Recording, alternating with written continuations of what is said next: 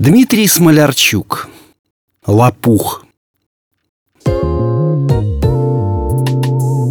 Мы шли по улице, держась за руки, когда она сказала «А смог бы ты купить что-нибудь за это?»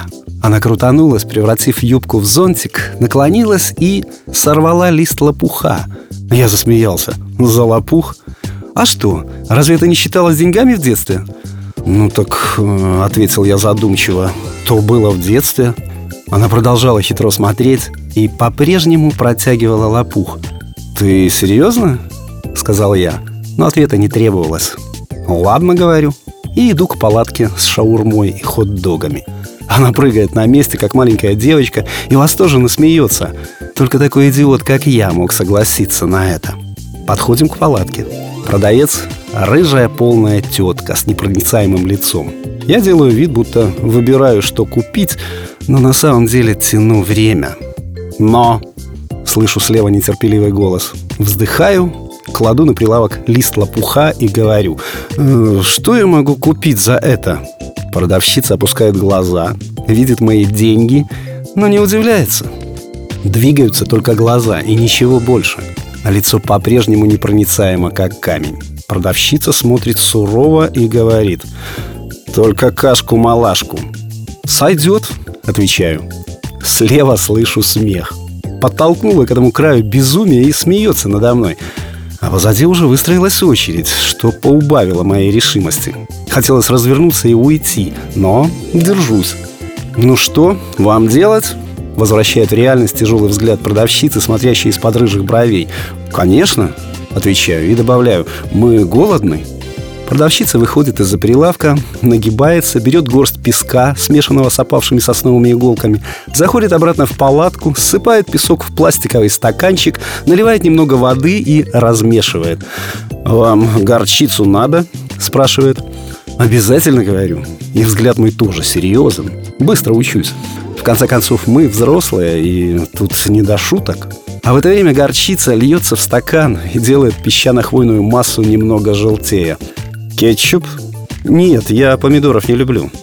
Там помидоров-то и нет, бурчит продавщица, наливая на мой же лопух свежеприготовленную смесь.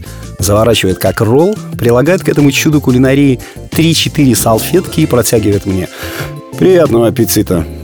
А сзади стоят удивленные люди. Они пытаются разглядеть из-за моего плеча, что происходит. «А что это за блюдо?»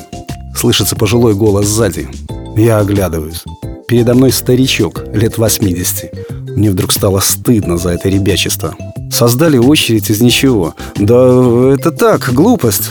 Попробуем, сказал старик и неожиданно взял лопух со всем содержимым, да откусил кусок, прожевал и проглотил. Мы опешили. Даже лицо продавщицы ожило. «Люблю еду молодых», — добавил старик, — «но кетчупа не хватает». И тут он рассмеялся. Мы понимали, что ситуация странная. Я, честно признаться, испугался.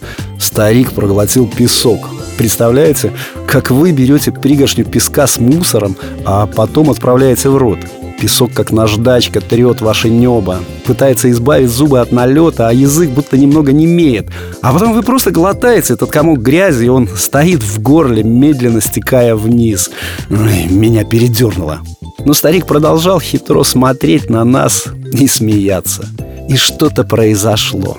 Вдруг мы перестали волноваться и тоже рассмеялись. Сначала неуверенно, как бы касаясь плиты и не зная, горячая она или нет, а как почувствовали, что плита не жжется, мы кладем на нее руку, кладем смело. Также и улыбки наши растянулись. Смеялась даже продавщица, непроницаемая и суровая. Ее рыжее некрасивое лицо вдруг стало милее, а сосны стояли неподвижно в июльской жаре, но нас обдувал ветерок. Я чувствую каждый раз, как вспоминаю тот случай и лист лопуха, на который можно было купить целый мир. Текст читал Сергей Краснобород.